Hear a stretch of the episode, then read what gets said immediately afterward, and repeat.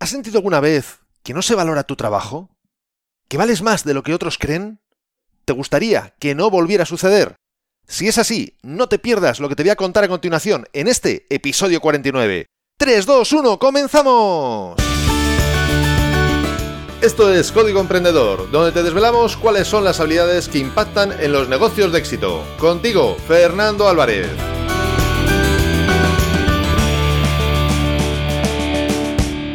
Aquí estamos, un episodio más, una semana más, siempre desde la trinchera, desde donde los emprendedores producen resultados, desde donde tiene lugar la acción.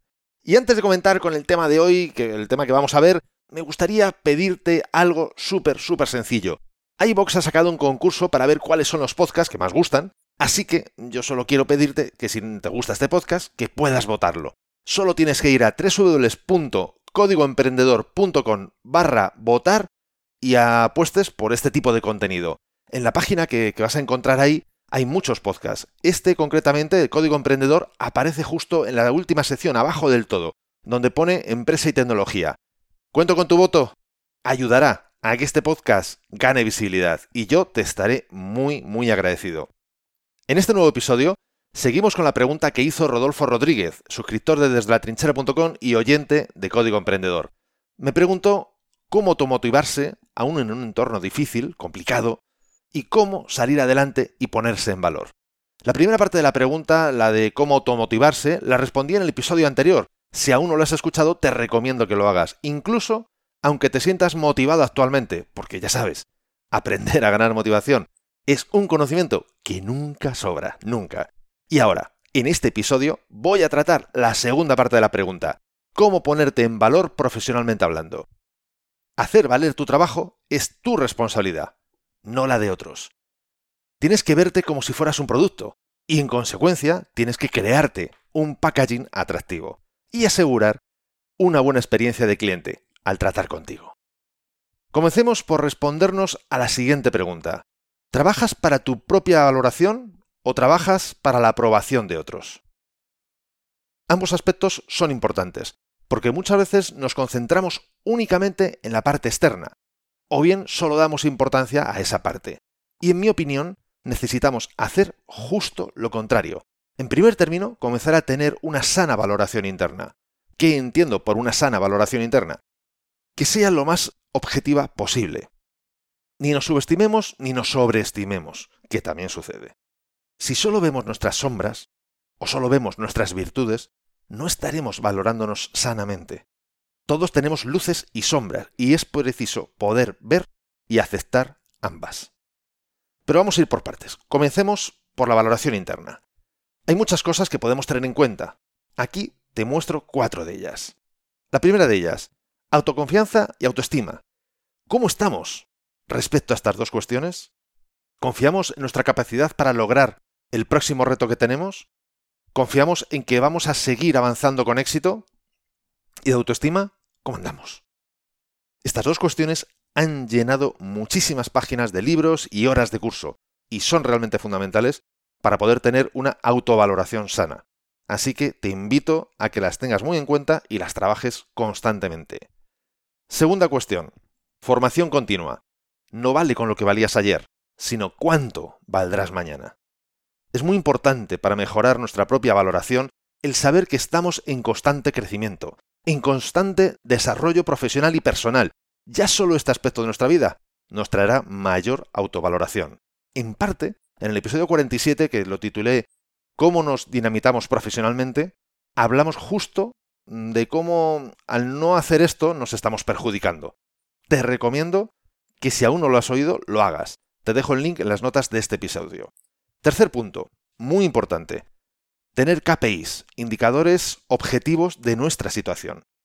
Es imposible evaluar algo si no tienes una forma de saber dónde y cómo estás. A nivel empresarial se utilizan mucho los llamados KPIs, que vienen del Key Performance Indicator, es decir, hablando en cristiano, indicadores clave de rendimiento. En tu vida tienes que tener igualmente indicadores que te muestren cómo estás. Te pongo algunos ejemplos, por poner un ejemplo. ¿Cómo está siendo tu actitud en estos días? ¿Está siendo buena, positiva, negativa, mala, indiferente? ¿Qué nivel de energía tienes estos últimos días? ¿Estás enérgico? ¿Estás un poquito plof? ¿Cansado en general? ¿Apático? ¿Sabes cuál es el objetivo que tienes que alcanzar esta semana? ¿O vas ejecutando las cosas, vas haciendo cosas según llegan correos o alguien te pide algo? ¿Sabes cuál es el propósito del objetivo que quieres alcanzar? ¿Sabes para qué vas a lograr ese objetivo? Dándote respuesta de forma periódica a estas u otras preguntas, puedes ver dónde estás, en qué áreas vas bien y en cuáles necesitas revisar y mejorar. Es muy importante que tomes en cuenta indicadores objetivos de cuál es tu situación.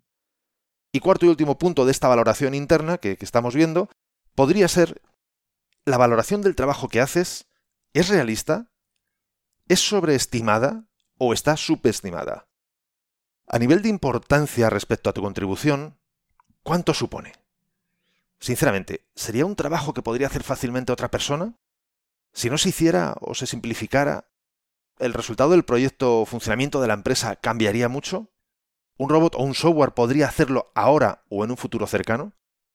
Por supuesto que el único objetivo de, de estas preguntas, de preguntarte estas cosas, es tener una toma de conciencia de nuestra verdadera contribución al negocio.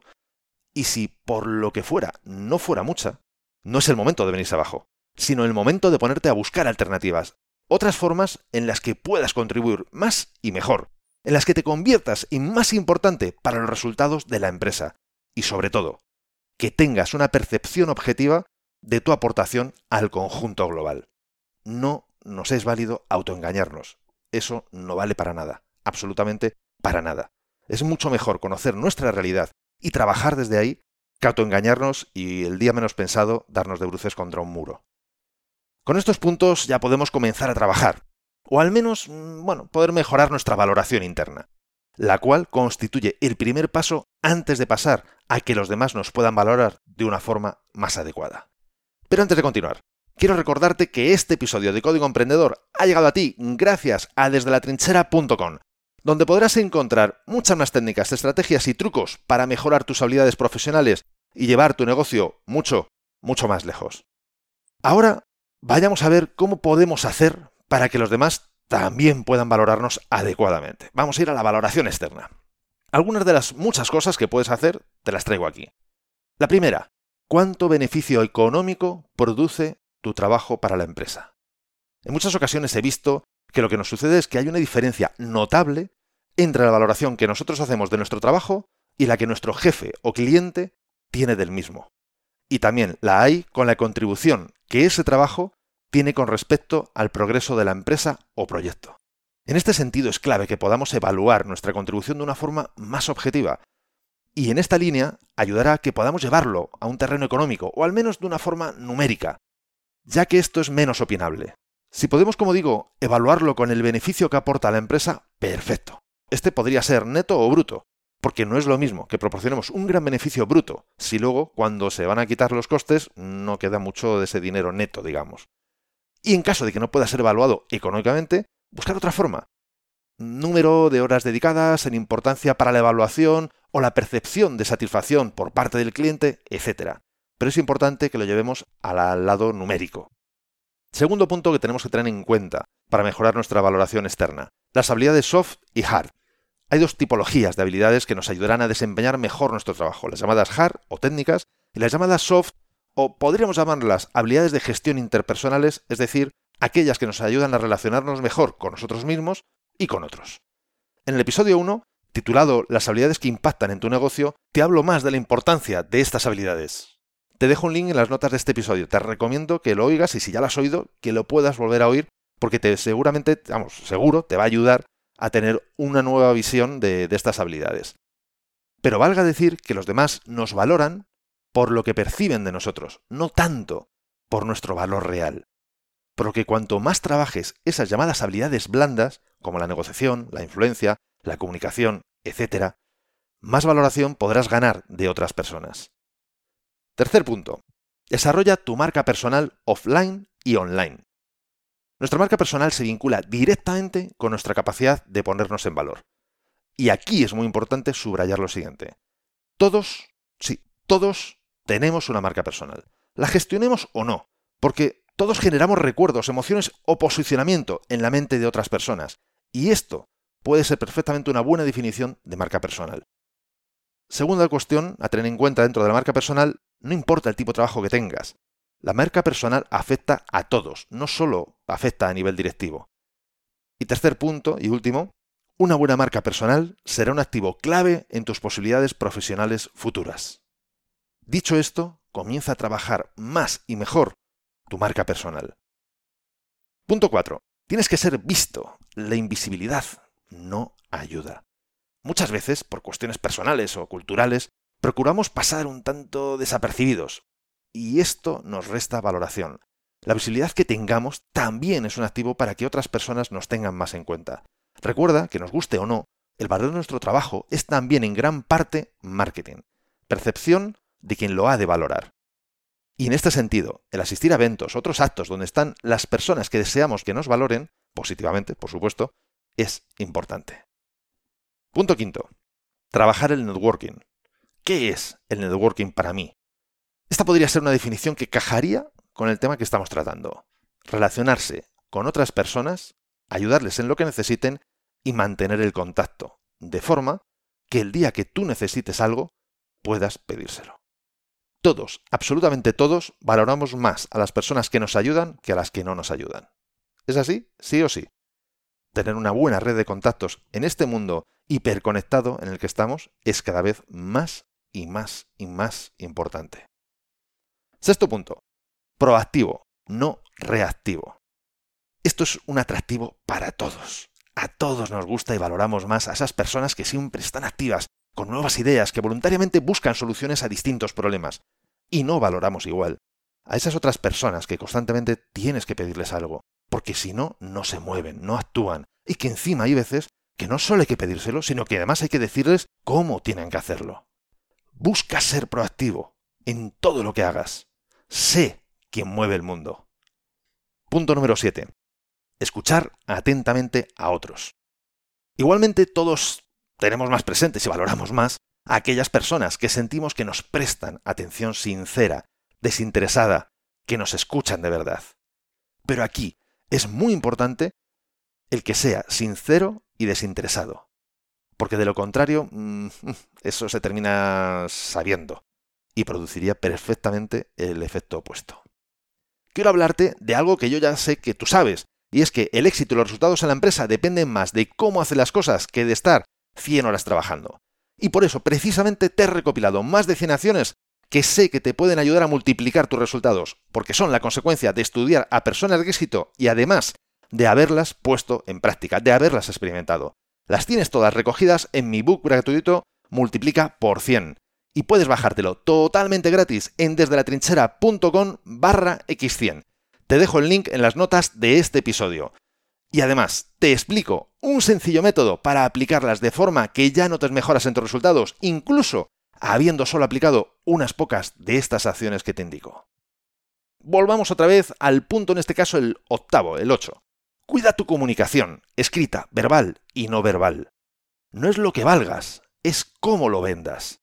Y algo que influye constantemente en esto es tu forma de comunicarte, el tono, la corrección, la formalidad o informalidad. En todos los formatos y soporte que utilices, desde un email a una conversación telefónica o en persona. A todos nos pasa. Hay personas que nos cuesta nos cuesta escucharlas y sin embargo hay otras que nos estaríamos horas y horas escuchando por lo que nos aportan, por cómo nos lo dicen, por cómo nos sentimos en su presencia. Bien, pues tienes que convertirte en esa persona con la que te pasarías horas charlando. 9. Detecta cómo es la forma de valorar de otras personas. Cada uno vemos el mundo desde nuestra propia perspectiva y en consecuencia valoramos aspectos distintos de las personas, de la vida en general. Por eso es importante que observes cuáles son los factores que valoran positivamente esas personas que te interesan. ¿Qué valores tienen en cuenta? ¿Es la puntualidad? ¿Es la calidad? ¿Es la velocidad? Hay cosas que todos valoramos, pero unas las percibimos como más importantes que otras. Y tú tienes que saber cuáles son las que ellos prefieren.